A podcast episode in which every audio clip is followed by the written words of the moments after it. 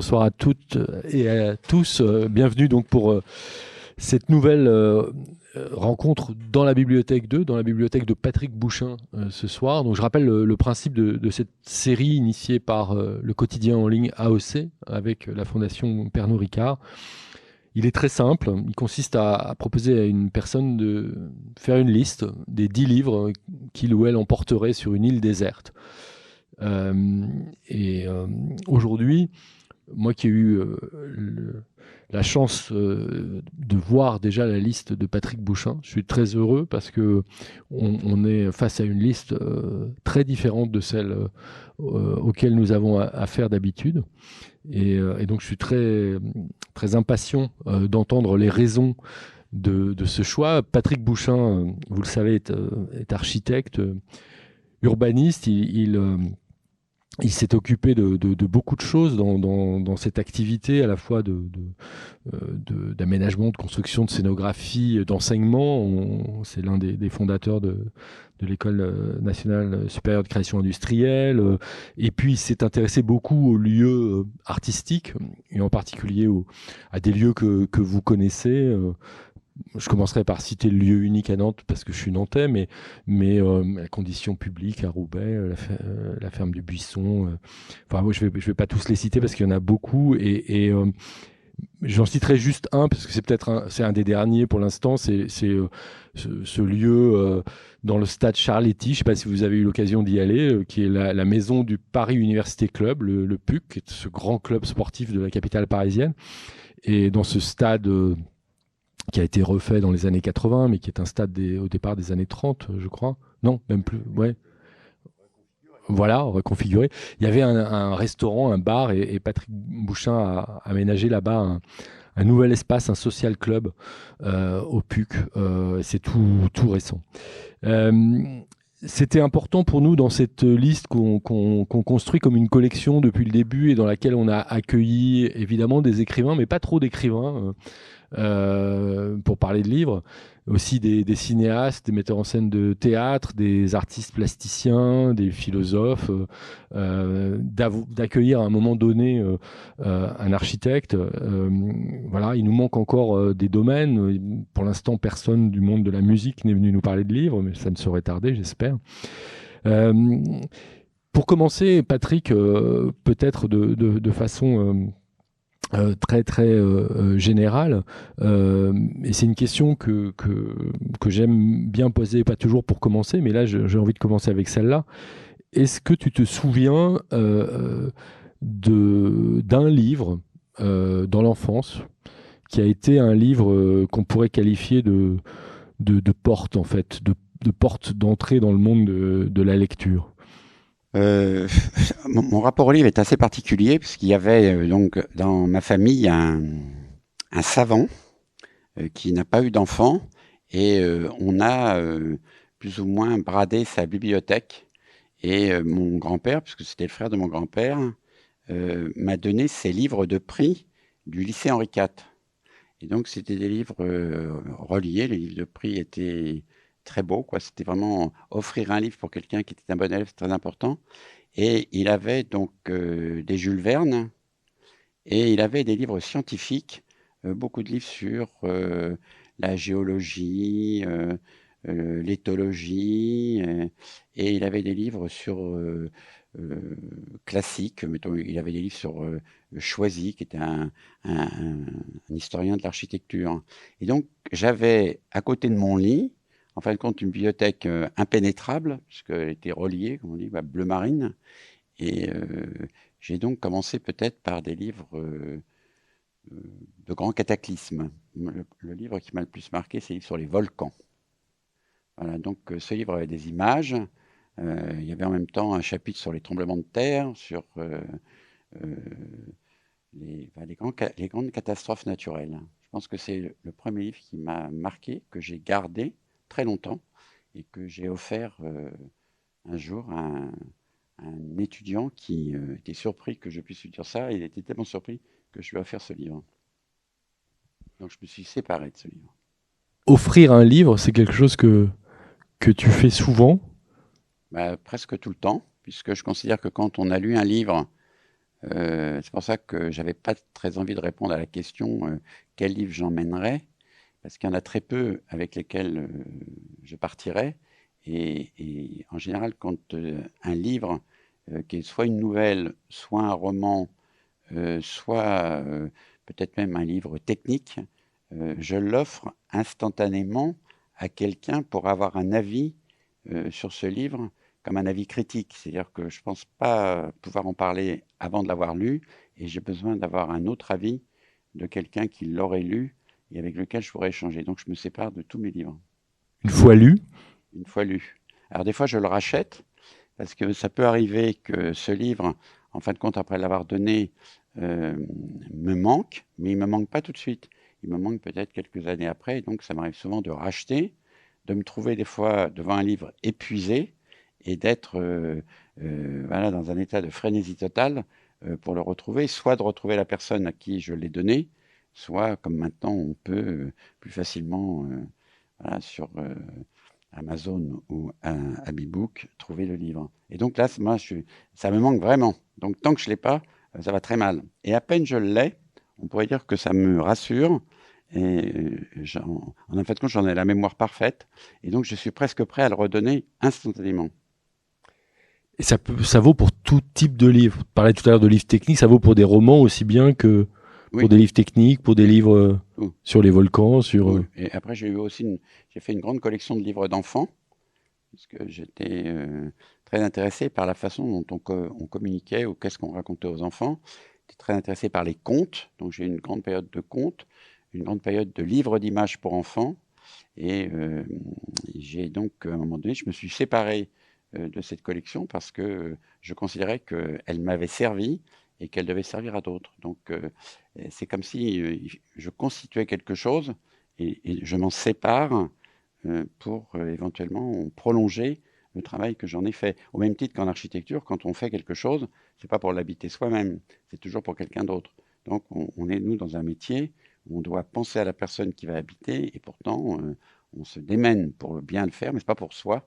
Et, après, on est content de l'abandonner pour que la personne s'en serve. J'ai jamais habité, euh, j'ai jamais rien fait pour moi, par exemple. J'ai jamais construit quelque chose. Ça veut dire que tu n'as jamais eu non plus de bibliothèque à proprement parler, ou c'est des bibliothèques de, passage, en quelque sorte, pour les livres? Alors, j'ai une bibliothèque de travail.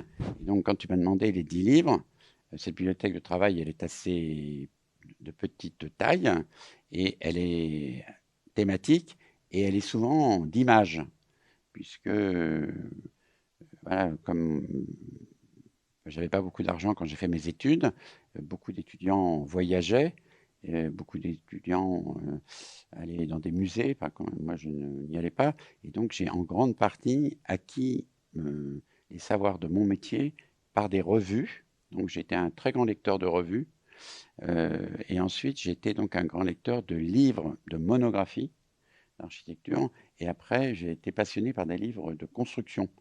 Donc, euh, ces livres-là, les revues, je les ai abandonnés. Les monographies, euh, je les ai aussi en partie abandonnées. Mais j'ai gardé euh, tous les livres, on pourrait dire, qui m'ont vraiment formé. Alors, un autre livre, à côté de celui dont je viens de parler sur les catastrophes naturelles, c'est un autre livre que, dans mon collège, un, professeur jésuite m'a montré, qui était un livre sur euh, Autun et les chapiteaux euh, donc, sculptés à Autun. Et il m'a offert un livre que j'ai gardé sur le sculpteur qui s'appelle Gis Leverte, car pour la première fois, on a connu l'auteur des sculptures d'un bâtiment religieux. On pense toujours que c'est une sculpture euh, qui est faite par des artisans et autres, et personne ne fait attention à la qualité de la sculpture. Et à Autun, euh, les chapiteaux sont très particuliers, et euh, Gilles Lebert est un très grand sculpteur. Après, il y a eu une exposition au Palais de Chaillot auquel ce professeur m'a emmené. donc j'ai le catalogue de l'exposition et ce livre. et, donc dans la liste que tu m'as demandé, il y avait euh, ce livre sur le Moyen Âge. Oui, je dirais, ça y est, on a commencé, c'est le, premier titre cité, ce, livre sur, euh, sur le Moyen Âge. Donc si j'ai bien compris, c'est un livre, euh, ça remonte au collège en fait. Oui, oui, je, devais avoir 14 ans. Et donc, j'ai eu un tel choc. Un professeur d'histoire? Non, c'était c'était un professeur de. On avait à l'époque, dans les collèges religieux, des professeurs qui étaient euh, multicartes, comme on dit. Donc, j'avais un professeur euh, d'histoire et de géographie, mais en même temps, il était notre professeur de mathématiques. donc, c'était un personnage très éclairé et euh, qui était donc qui nous a sensibilisés sur la construction, sur les, techniques de construction, et qui nous a donc montré Autun. ensuite, on est allé à l'exposition donc au musée des monuments français à Chaillot. Et après, j'ai demandé donc à mon père de m'emmener à Autun. Et donc, je suis allé à Autun avec lui en voiture. Et voilà, c'est comme quand on découvre quelque chose qui n'a que deux dimensions et qu'on découvre l'œuvre en situation. Et je pense avoir eu cette correspondance entre ce que l'on apprend, euh, ce que l'on comprend et, et, ce qui, en fin de compte, euh, nous transforme. Et donc, euh, je veux dire que une grande base de mon métier vient de la lecture de cet ouvrage. Donc, j'avais 14 ans et je me suis passionné pour l'art roman. Et, donc, ça, c'est un livre que tu n'as jamais offert, que tu as gardé forcément. Oui. Il est relié toile et il est fait par un, un, éminent euh, historien. Il est mal mis en page, les photos sont mal faites. Mais comme j'ai donné un autre livre euh, d'un historien euh, peu habituel, j'avais hésité entre Le Roi Gourand, quand tu m'as demandé les livres, parce que j'ai été formé par tous les livres de Le Roi Gourand.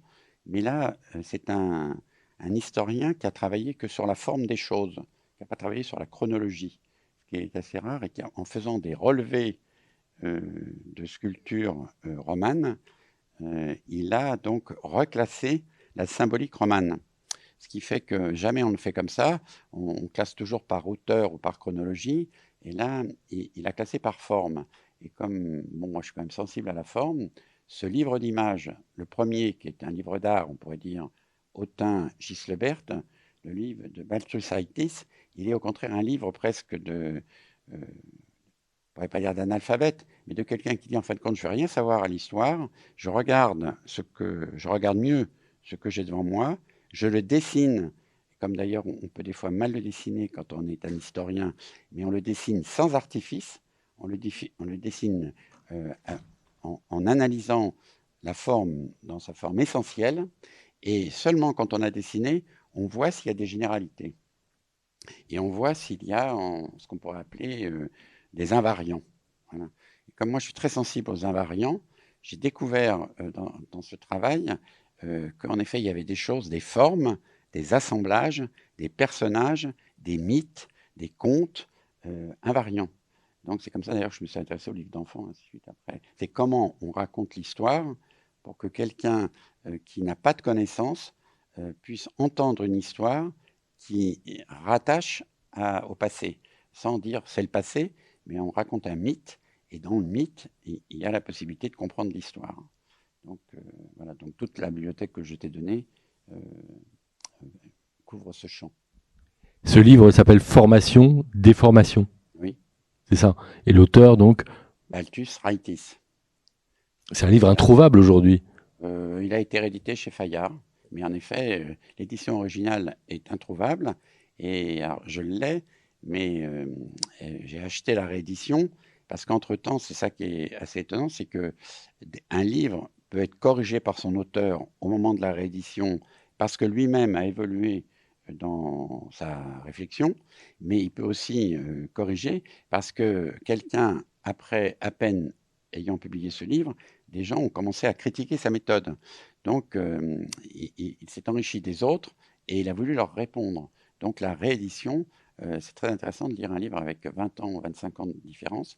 La réédition euh, est une réédition corrigée par lui et réadaptée à la situation. Parce qu'aucun livre historique, en fait, compte, n'est définitivement juste. Hein, puisque tu étais lundi pour Annette Viborca, voilà, c'est juste à un moment donné, c'est une interprétation avec des faits mais comme d'autres faits arrivent, il y a donc une modification de la lecture historique, d'où l'intérêt d'un travail de recherche permanent. Euh, alors, ça faisait déjà deux titres qu'on a évoqués, alors qu'en fait, on s'était dit mais qu'on allait commencer par ce livre-là, celui qui est sur la table, qui est un livre que, que vous connaissez toutes et tous, euh, euh, le Code civil.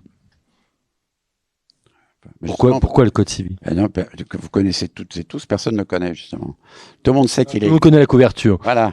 Tout, le monde, tout le monde sait qu'il existe. Tout le monde sait qu'il il existe depuis 1804 hein, et tout le monde sait qu'il régit en partie notre vie et que euh, voilà, on pourrait dire que c'est une Bible républicaine. Je fais exprès des fois. Et donc je me suis rendu compte que ce livre avait une importance parce que je me suis très tôt attaché à la dénomination des choses. C'est-à-dire qu'après j'ai eu euh, une période un peu comme ça linguiste pour savoir comment les choses étaient nommées je me suis rendu compte que, en fonction euh, de comment elles étaient nommées, elles appartenaient à des familles. Donc il suffisait de changer euh, la dénomination pour ne, plus avoir de famille, d'être abandonné.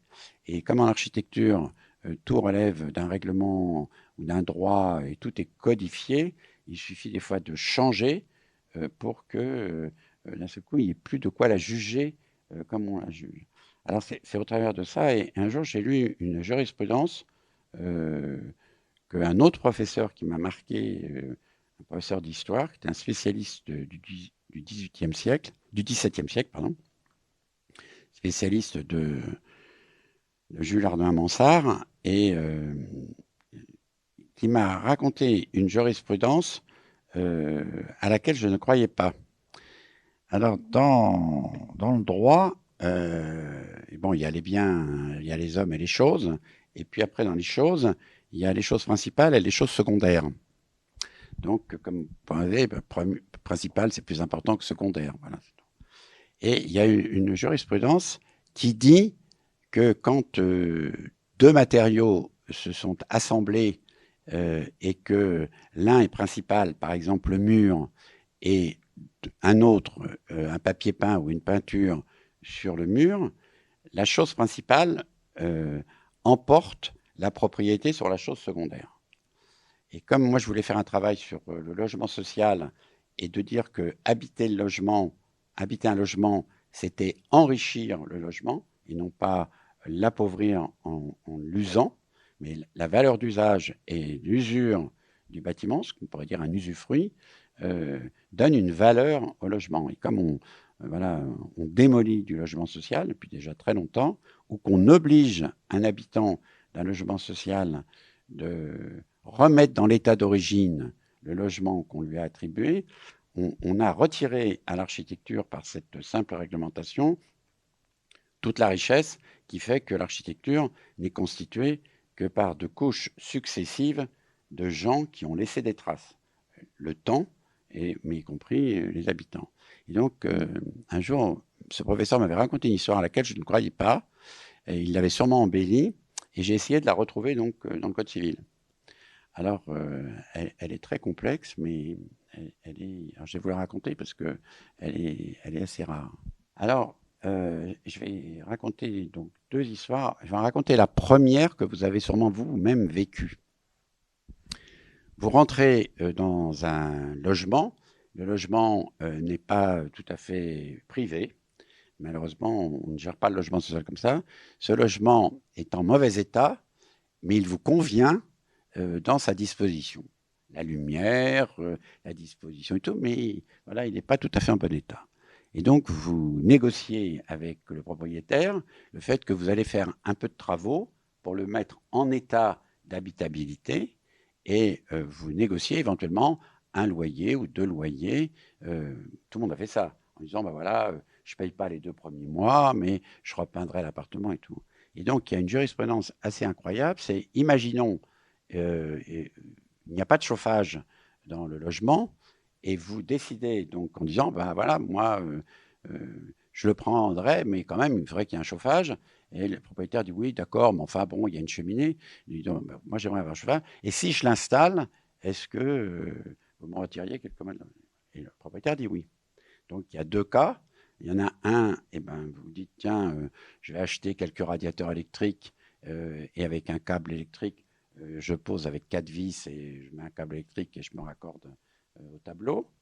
Et puis un autre cas, en fin de compte, vous avez un copain plombier et qui vous dit mais non, c'est mieux de faire un chauffage, euh, c'est plus économique et tout. Et il met un tuyau, un radiateur, il accroche le radiateur, il met un tuyau, et puis le tuyau, et puis il met une petite chaudière au gaz. Vous partez, vous rompez le contrat et vous dites en fait non, je pars plus tôt. Euh, est-ce que euh, voilà, j'ai pas en partant plus tôt, j'ai pas vraiment été remboursé de l'investissement que j'ai fait. Est-ce que vous me, donnez, on pourrait dire ce qu'on appellerait un, un pécule, voilà, vous me payez de ce qui n'est pas encore amorti. Et le propriétaire dit non, moi je ne veux pas en entendre parler, vous êtes furieux, et vous dites ben, dans ces conditions, j'emmène ce que j'ai installé. Vous emmenez les radiateurs électriques et les câbles, il y a une jurisprudence qui dit qu'ils sont à vous, parce que les radiateurs électriques sont considérés comme du mobilier, bien qu'ils soient fixés au mur, raccordés avec un câble qui prend une énergie euh, qui va au tableau, qui va à une centrale nucléaire. Et de l'autre côté, euh, vous emmenez les radiateurs, hein, et là vous perdez, il y a une chose qui dit non, les radiateurs étaient immobiliers. Ils appartenaient à l'immobile. Vous vous rendez compte euh, C'est deux radiateurs, deux alimentations, et simplement c'est le mode de scellement qui fait que l'un est immobilier et l'autre immobilier. Donc j'ai commencé à me dire, mais alors là, je vais tout retourner.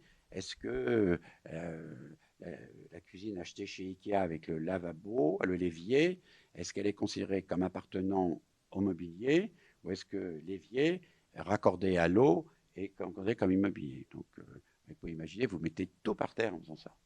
Et donc, j'ai essayé de retrouver euh, euh, qu'est-ce qu'il y avait dans le code? Alors, le code est, très important parce qu'il y a un moment donné, c'est la valeur, quand on dit il n'y a pas que mobile et immobile, il y a la valeur apportée par la chose. Est-ce que la chose secondaire a une valeur supérieure à la chose principale?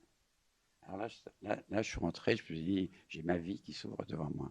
Et donc, il y a une jurisprudence magnifique qui est que quand euh, Picasso euh, habitait son atelier des Grands Augustins, on le voit d'ailleurs toujours en photo, il faisait très froid, et toujours avec son manteau, et euh, il dessinait Guernica, hein, puisque voilà, il, décidé qu'il ferait une œuvre sur. Il dessinait en noir et blanc, parce qu'il disait que c'était pas possible d'utiliser la couleur, et, il ne cessait de faire des esquisses euh, sur Guernica. Donc il dessinait sur du papier, euh, euh, sur la toile, il corrigeait la toile. On voit d'ailleurs toutes les esquisses quand on voit M. Picasso, et Fusain, il comme, il change et tout. Et il a dessiné sur le mur euh, à un moment donné, comme ça, d'une pulsion, il a dessiné une correction euh, de la composition de Guernica sur le mur. Quand euh, Kahnweiler est venu déménager l'atelier, bon, Picasso était très méfiant de ses galéristes, mais en même temps, il savait que grâce à eux, il avait l'inventaire du travail qu'il faisait. Donc, il laisse Kahnweiler faire l'inventaire de tout ce qu'on emmène, y compris presque la gomme, le crayon, machin, ainsi de suite. Et l'atelier est complètement vide. Et il dit, et ça, et le propriétaire dit, ça c'est à moi. Et donc il y a un, procès avec une jurisprudence qui dit non, la chose secondaire a une valeur supérieure à la chose principale. Je prends un bout du mur pour moi. Voilà. Donc euh, il y a, euh, quand on commence à lire le code civil comme ça, il y a à un moment donné des jurisprudences qui sont ce que l'on appelle des cas. Les cas, en fin de compte, c'est la vie. Et on s'aperçoit que le droit est nourri de cas et que chaque cas éventuellement corrige la loi, c'est ce qu'on appelle la jurisprudence, et la loi, donc elle est comme pour l'histoire, emmenée, soit elle est abrogée, mais si elle est maintenue, elle est humanisée ou elle est, disons, adaptée euh, à, la situation dans laquelle la, loi est confrontée à un acte et à un cas. Quand j'ai reçu ta liste, j'étais surpris de ne pas trouver euh, d'histoire au sens euh, d'histoire que la littérature raconte, de l'histoire avec un grand H, oui, mais mais je comprends mieux puisqu'en fait des des histoires, on, vient de l'entendre, il y en a dans le code civil en fait. C'est une mine d'histoires de ce type. En tous les cas, la jurisprudence qui est rendue possible par la nécessaire interprétation et adaptation de ces règles à des situations particulières en fait surtout, il y a l'introduction au Code civil, euh, qui est magnifique, qui dit à partir d'aujourd'hui, les us et coutumes, les lois religieuses et les lois royales sont remplacées euh, par ce code civil qui réunit tout. Donc ce n'est pas un code qui fait la table rase de l'avant, c'est un code qui intègre d'une manière euh, contemporaine euh, l'avant. Et donc c'est pour ça que c'est très beau dans la jurisprudence, parce qu'elle continue à être non technique. La jurisprudence, enfin, elle est technique au moment où elle est jugée, mais le cas tel qu'il est décrit, voilà, redevient presque une lecture du monde dans lequel on vit. Et donc, il y a des choses qui restent, et comme euh, le Code civil euh, a entraîné d'autres codes, comme le Code de la construction, le Code de l'urbanisme, le Code rural et forestier, et que la France était rurale et forestière, on pourrait dire encore à ce moment-là, qu'elle dominait au niveau des, rapports au territoire, euh, j'ai donc eu à ce moment-là, j'ai dévoré les codes, j'ai dévoré donc le Code rural et forestier qui prépare au code de l'urbanisme, au code de la construction, et, j'ai même dévoré euh, assez tardivement le code de l'éducation, puisque euh, le code de l'éducation, il, avait été fait par spécialité, et c'est Lionel Jospin, quand il était ministre de l'Éducation nationale, qui avait trouvé que c'était trop disparate entre les écoles l'enseignement professionnel, euh, dans l'enseignement professionnel, les lycées agricoles, euh, ou le primaire, entre le primaire et le secondaire, le secondaire et le lycée, et ainsi de suite. Il avait trouvé que c'était trop disparate, donc il avait demandé qu'on ait un code unique euh, pour le code de l'éducation. Bien sûr, ça a été trop compliqué, donc on a en fait compte un code qui est très important, qui a 1600 pages, qui a donc des chapitres qui sont qui renvoient à des familles, mais il y a une, introduction au code euh, que moi je n'aurais jamais lu.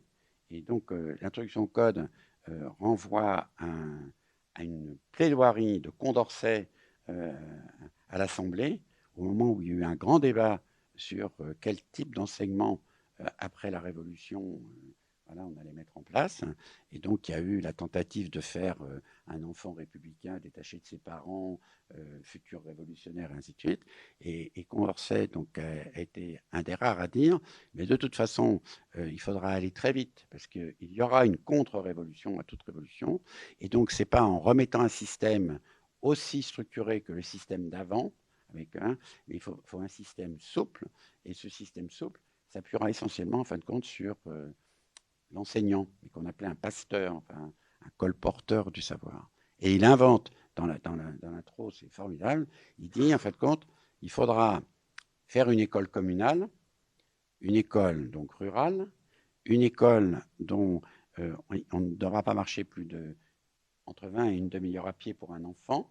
Donc, euh, il fait en fait compte la cartographie des lieux. Et comme on n'aura pas le temps de construire et que les paroisses euh, ne donneront pas tout, tous les biens seront faits. On demandera donc aux agriculteurs de mettre à disposition un local euh, permettant d'enseigner. Et on aura donc trois personnages, un qui enseignera la lecture, un le calcul, et un inspecteur, qui met en place le corps d'inspecteur, qui vérifiera que les conditions euh, euh, sont bien réunies. Mais quand vous lisez ça, c'est l'école qu'on devrait avoir aujourd'hui. C'est une, école sans lieu, c'est une école euh, en, totale diversité, c'est une école locale, comme on dit, et, ensuite c'est une école qui est reliée aux saisons. C'est une école qui est déjà une école agroécologique, puisqu'il est dit même que les enfants aidant leurs parents pourront, en période donc, euh, de travail agricole, être dispensés, on pourrait dire, là-dessus. donc c'est une introduction absolument magnifique. D'ailleurs, je m'attendais dans ta liste à voir des livres euh, euh, sur l'éducation, parce que je sais, on a eu cette discussion déjà, enfin, je sais pas, le livre de Célestin Freinet, par exemple, euh, ou, d'autres. Je disais tout à l'heure que tu avais été à l'origine de la création d'une école, qui est l'École nationale supérieure de création industrielle, mais en fait, pas seulement d'une, d'une autre, puisque là, on vient de l'entendre entre les lignes, une école à Arles aussi, qui, répond un petit peu à, ce, à la description que tu viens de faire. Ben, voilà, quand euh, j'ai fait cette école donc primaire agroécologique euh, à Arles, euh, je suis allé donc avec le code de l'éducation pour défendre mon dossier devant le préfet, puisque pour ouvrir une école, d'abord c'est formidable, toute personne peut ouvrir une école. Condorcet l'avait dit, toute personne qui pense dispenser un savoir d'intérêt général peut ouvrir une école. Mais bon, en effet, il faut après. Euh, il y a d'autres dispositions, mais quand même, la première chose, c'est la liberté. Et ensuite, comme il y avait cette école sans lieu, on pourrait dire, et que je voulais réfléchir sur un bâtiment autre qu'un bâtiment scolaire traditionnel, qu'avec Jean-Paul Capitani, on voulait faire une école agroécologique, parce qu'il pense que voilà, les enfants ne sont pas formés pour pouvoir aborder le monde dans lequel ils vont entrer, donc une école primaire traitant de l'agriculture, d'une autre agriculture.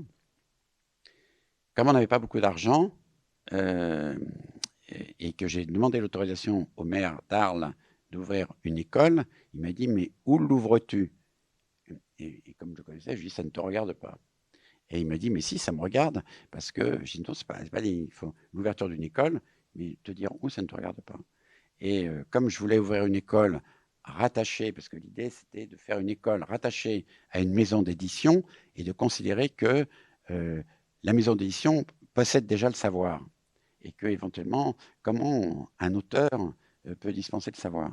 Ah, donc je dis bah, je mettrai l'école sur le trottoir devant devant la maison d'édition sur le Méjean. Qui est Acte Sud. Acte Sud, pardon. Et comme cet endroit-là, c'est un parking public qui est terrible parce que tout le monde se gare là et qu'on ne peut jamais aller chez Actes Sud, j'avais dit, bah, en plus, euh, si je mets l'école dans l'entreprise, il faudra donc libérer la place pour euh, que les véhicules de secours puissent accéder, parce que c'est une des conditions de l'école. Et donc, peut-être que je mettrais un autocar, euh, un peu comme mes enfants regardaient un feuilleton qui s'appelait Magic Bus. Et en fin de compte, il y aura un bus devant, et le matin, on ne sait pas où on va. Le matin, on décide, tiens, aujourd'hui, on va étudier euh, je sais pas quoi, le Rhône, où on va voir comment euh, se tient un conseil municipal, ou comment on restaure un monument historique et tout. Mais ça n'existe pas. Alors bon, à la fin, on insistait tellement, il dit, bon, écoutez, faites ce que vous voulez.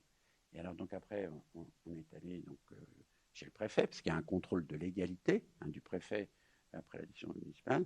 Bon, le préfet était un peu rigolé, un peu comme ça.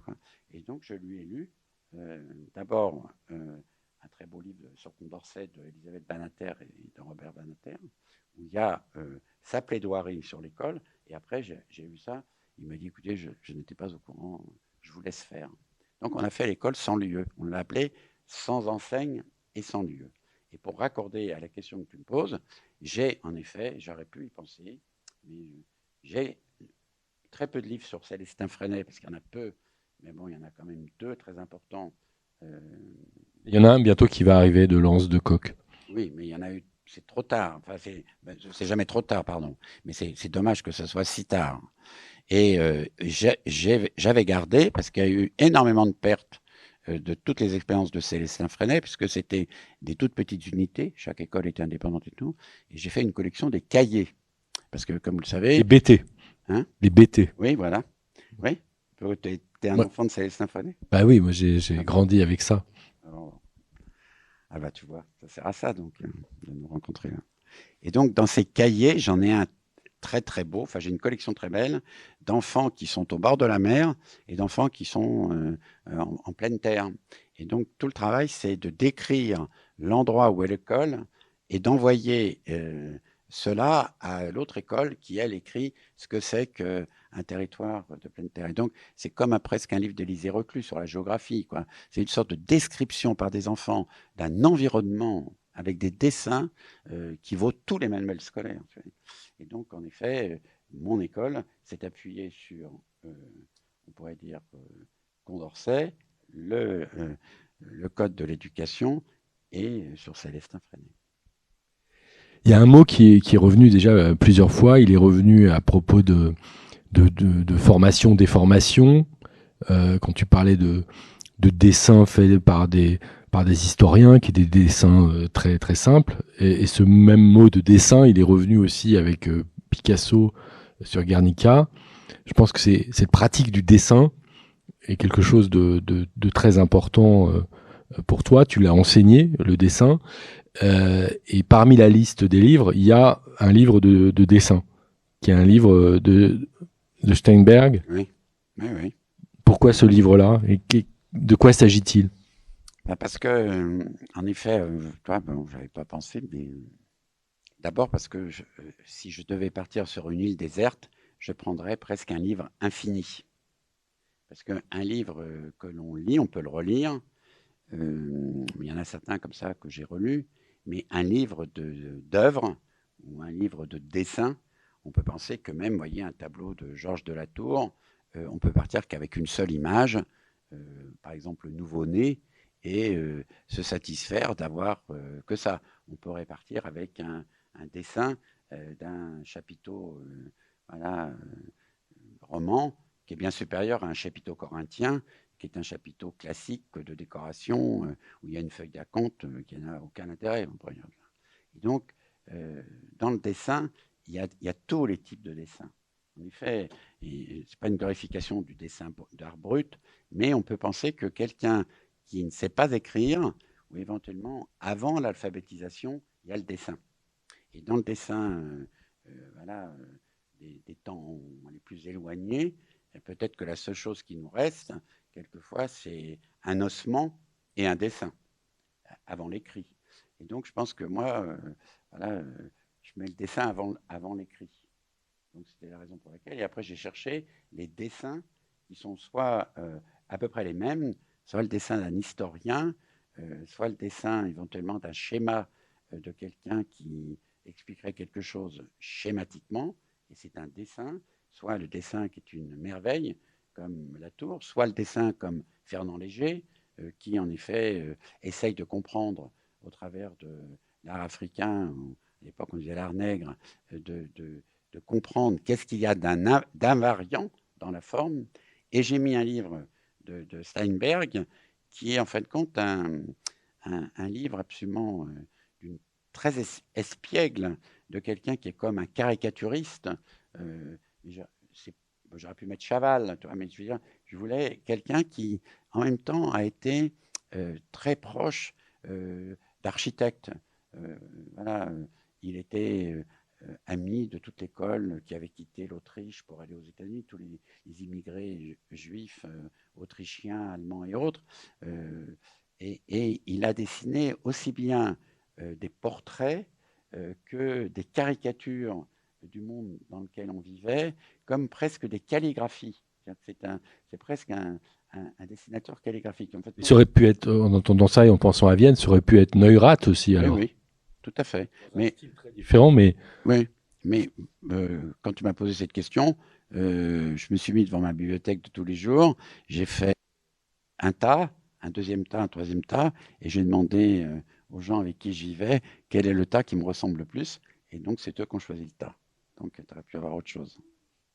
Mais pour revenir sur un dessin qui est très important pour moi, c'est le, le, tableau de Georges Delatour qui s'appelle Le Nouveau-né on, arrive à, c'est un autre livre. Il y a un livre sur, il y a un livre sur Georges de la Tour.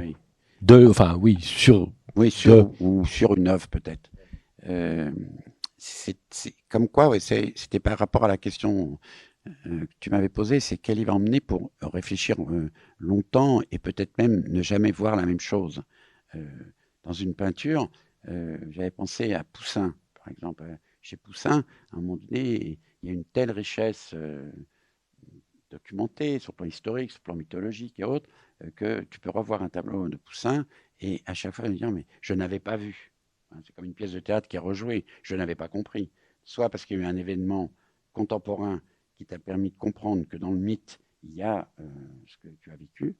Et, donc, euh, chez Georges de la Tour, comme j'ai fait beaucoup de théâtre, j'ai travaillé avec beaucoup de metteurs en scène de théâtre, beaucoup de metteurs en scène de théâtre considèrent que c'est la première fois où la lumière hum, artificielle, on pourrait dire, est traitée dans un tableau. D'ailleurs, pendant longtemps, on a fait des erreurs. On a pensé que c'était un, peintre hollandais. On a pensé qu'il appartenait à l'école euh, du Nord. Un peintre lorrain. Et euh, et il, avait disparu. Il n'était pas considéré comme un peintre important. Il y a des tableaux qui ont réapparu très tardivement et tout. Et j'ai travaillé avec un très grand metteur en scène italien, il s'appelle Giorgio Streller. Et quand Giorgio venait à Paris, à l'époque j'étais jeune, euh, il me disait tout le temps euh, Je veux que tu m'emmènes à Rennes. Parce qu'à Rennes, il y a le tableau du nouveau-né. Et je dis Mais quand même, ça fait trois fois déjà qu'on va le voir, le tableau. Il me dit Oui, mais j'ai besoin de me ressourcer par la lumière de Georges de la Tour. Et donc, si vous regardez ce tableau, hein, c'est une femme qui a un enfant et une mère euh, qui regarde ce nouveau-né, et non seulement elle, de la bougie, avec sa main, elle fait en sorte que la lumière de la bougie n'éblouisse pas l'enfant et ne lui abîme pas la, vue, voilà. mais en faisant ça, elle fait comme un quinquet au théâtre, elle éclaire sa fille. Elle, sa main fait une sorte de, miroir qui, qui, éclaire la fille. Et comme la main est en peau, enfin elle est rose, la fille a donc un teint absolument magnifique. Et donc Giorgio ne pouvait pas venir en France sans aller à Rennes, puisque ce tableau est à Rennes, et on faisait l'aller-retour euh, dans la journée. Et donc, euh, quand tu m'as posé cette question, je me dis, tiens, ben, je pensais à Giorgio et au fait que lui, pour son travail, et si vous voyez les œuvres de Giorgio, que ce soit Nos de Figaro ou euh, tout ce qu'il a fait, quoi, vous regarderez l'éclairage, en fait, compte, Georges de la Tour est dans l'œuvre de Giorgio. Il y a un autre titre qui est déjà apparu subrepticement euh, aussi, c'est euh, L'Art Nègre et Fernand Léger et L'Art Nègre. Un livre qui est sur cette liste euh, également. Alors, c'est parce qu'on considère que l'art nègre, c'est pas de l'art. On dit, en fait, compte, c'est un art initiatique, tribal. il n'appartient pas à l'art. Hein. il n'appartient pas à l'art. Nous, à ce moment-là, on peut retirer tout, on a dans nos églises. Hein c'est principalement un art religieux. Et euh, j'ai eu un premier choc euh, par les deux livres que je t'ai donnés, puis j'ai eu un deuxième choc justement euh, par un, livre sur l'Afrique et peut-être un film sur l'Afrique, donc de Jean Rouche. Voilà, donc j'ai vu Les Maîtres Fous de Jean Rouche et c'est comme si j'avais eu un, retournement de l'histoire qu'on m'avait appris sur l'Afrique donc, euh, sur l'art, euh, sur l'économie, euh, sur la société et tout. Et comme je suis allé une fois en Afrique, j'ai eu un deuxième choc par la température, le parfum, les hommes et tout. Je me suis fait des amis là-bas. C'est d'ailleurs ce voyage qui m'a permis de comprendre Fernand Léger. Parce que j'avais toujours eu une attirance pour Fernand Léger, mais je l'avais en fait compte mise à un niveau très inférieur, l'œuvre de Fernand Léger. Et donc, euh, la lecture, euh, d'ailleurs, de Fernand Léger, on comprend que l'école de Paris, à ce moment-là, euh, de tous les peintres qui découvrent l'art nègre, en fin de compte, elle influence autant Brancusi, qui vient de Roumanie, mais qui vient à Paris, qui vient avec son savoir roumain, mais qui découvre voilà, les discussions qu'il y a autour de l'art nègre. Ça, influe autant sur bon, Fernand Léger, mais sur Picasso, euh, qui d'un seul coup, lui aussi, on pourrait dire même sur Chagall. C'est-à-dire qu'on pourrait penser qu'il y a un moment donné, l'art nègre a, replacé euh, un, l'art de l'école de Paris euh, avec une autre vision. On n'a pas remis d'ailleurs encore l'art nègre à sa place, et les artistes, parce qu'ils sont, on pourrait les, on retrouve les sculpteurs de masques qui sont comme ce que Brancosi fait. C'est comme Autain. Oui, c'est comme Autain. Et c'est comme Brancosi. Brancosi, il a fait 19 oiseaux. Euh, et en fait, compte, le temps qu'il mettait à polir l'oiseau, c'était, comme il disait, pour trouver l'essence de l'envol. Tu te compte C'est 19 ans euh, pour trouver l'essence de l'envol. Donc, euh, on devrait avoir un regard sur toutes les, les objets euh, africains et, l'importance que ça a eu. Et pour moi, ça ressemble à Autain, ça ressemble à Brancusi, ça ressemble à Fernand Léger, et, ça me donne envie de vivre. Tout, ça me donne, euh. Et ça ressemble au droit. Au. Brancusi aussi euh, est, sur la liste. C'est un, c'est un livre sur Brancusi? Ou c'est des écrits de Brancusi? Non, c'est un livre de c'est un livre de trois personnes. Oui. Euh, donc un, un, historien euh, roumain et euh, un, historien français. Et donc ce sont les lectures, ce sont des écrits qui démontrent que ça n'est pas un art folklorique, ça n'est pas un art de, par mimétisme, c'est un art presque d'intériorisation qui permet de comprendre euh, ce qu'il y a d'invariant, ce qu'il y a de, fondamental. Et donc, euh, moi je pense que justement la modernité, elle nous a retiré tout ça en considérant que la table rase et que l'avenir devait nous permettre d'eux. Dans ce travail-là et dans les écrits que ces auteurs ont faits sur Brancusi, c'est d'expliquer que, en effet, il faut avoir peut-être euh, l'immigration. Il a quitté la Roumanie pour arriver à Paris. Il était paysan, il est devenu urbain. Et il a été confronté à ce qu'il avait appris en Roumanie, à ce que les autres se posaient comme question sur l'art à ce moment-là. Et, il, a été donc euh, l'un des plus importants euh, en s'appuyant sur sa culture ancestrale. Il, était berger, quoi, comme ça. Il n'avait pas appris les choses comme on les apprend. Et donc je pense que la période dans laquelle on est aujourd'hui est une période dans, laquelle on devrait faire attention à nos sources, euh, revenir aux choses invariantes et fondamentales, et, se poser la question est-ce qu'on est sur la bonne voie? Donc ce que, je ne pense pas qu'on soit sur la bonne voie. Je pense que l'art peut nous remettre sur la bonne voie. Faudrait-il encore qu'il soit euh, détaché de la spéculation à laquelle il appartient Dans tous ces livres qui, j'imagine, sont des livres découverts euh, assez, assez tôt, c'est des livres de formation. Oui. Tout, cela. Il y a des livres il y a des livres euh, qui parlent d'art en, deux dimensions, de dessin, de peinture, et puis il y a des livres qui parlent de sculpture Brancusi, mais aussi euh, Autain ou euh, le livre sur la déformation, etc. Quand on devient architecte, j'imagine que cette, cette question est, est, importante. je ne sais pas si on peut parler du passage de l'un à l'autre ou comment. J'avais pas compris qu'il pouvait y avoir un passage. Merci de me poser la question.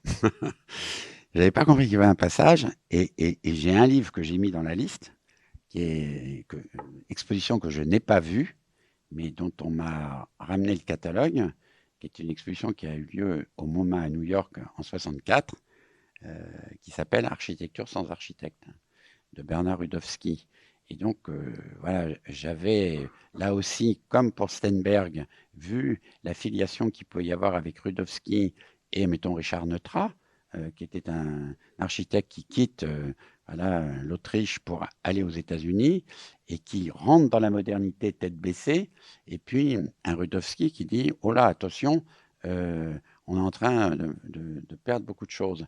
Et il, fait dix ans avant, en 1964, il commence à faire un inventaire de ce qu'on appelle l'architecture vernaculaire et il propose de faire une exposition euh, au MoMA et, le comité euh, donc, euh, de sélection du MoMA refuse, sur pression des architectes américains, qu'on expose une exposition dont le titre serait, enfin qu'on fasse une exposition dont le titre serait Architecture sans architecte. Donc, à l'époque, je travaillais dans une agence et la personne voyageait, elle m'a ramené le catalogue. Donc, c'est à ce moment-là que j'ai fait la liaison. Je me dis, mais en fait, c'est la même chose.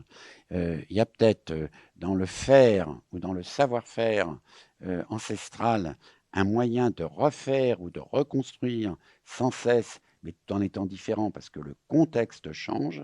Et peut-être que voilà, dans l'architecture romane, il y avait quand même pour objet de construire un lieu qui correspondait à une pensée communautaire, et on a construit des églises et des églises et des églises, elles peuvent apparemment être différentes, elles sont euh, identiques, elles sont toutes différentes, elles ont toutes justement une, dimension euh, archaïque, on pourrait dire, ancestrale, euh, qui renverrait presque même à des constructions qui remontent au-delà de toute la période classique de la Grèce et autres, qui remonteraient presque au primitif.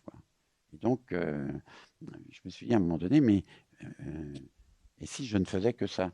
Donc c'est ce jour-là où je fais un vœu, en fait, compte, de dire, je, je ne construirai pas. Je ne ferai que réparer des constructions existantes. Je ne construirai pas. C'est à l'occasion de la prise de connaissance de, de cette expo à travers ce catalogue. C'est-à-dire que c'est même pas l'exposition elle-même. Non, alors je l'ai amené parce que grand-chose, mais, mais on peut voir comme ça qu'un livre, un livre qui n'est pas plus important que celui-là, voilà, parce qu'aujourd'hui on vend toujours des catalogues d'exposition qui valent 49 euros et, qui font 500 pages. Quand on les lit, on a mal au thorax parce que puis là, on ne sait pas où se regarder et tout. Par contre, on le pose sur la table basse et on ne regarde jamais. Quoi. Donc ça, c'est en fait compte un, livre, un petit catalogue euh, dont je ne me séparerai jamais parce qu'il est épuisé, et donc je le prête, mais je ne m'en sépare pas. Et c'est un. Si vous regardez à l'intérieur, eh ben, il n'est fait que de photos. Il n'y a aucun, texte, on peut dire théorique. C'est juste de, de replacer euh, ces constructions là où elles sont c'est-à-dire de les remettre géographiquement là où elles sont. Et donc vous apercevez qu'il y a des maisons euh, qui sont antisismiques, euh, des maisons qui sont euh, pour pouvoir supporter des crues, des tremblements de terre, bah, pardon, ou, je sais pas quoi, des volcans et autres. Et vous apercevez que donc, on va dire que tout est là. Quoi, voilà. Et, donc c'est un livre magnifique et, et, moi je peux le feuilleter, mais même pour me distraire, je peux rentrer et puis me dire, tiens, je vais le regarder encore une fois. C'est comme euh, manger, on remange tous les jours. Patrick Bouchin, on va terminer avec euh, le dernier livre de, la liste, qui est aussi le plus ancien. C'est Antigone de, Sophocle. Alors, lui, lui, en effet, il a, presque mon âge. Hein. un, petit atier. Et voilà quand, vous êtes à l'école, bon, bah, euh, vous faites les classiques et tout. Voilà.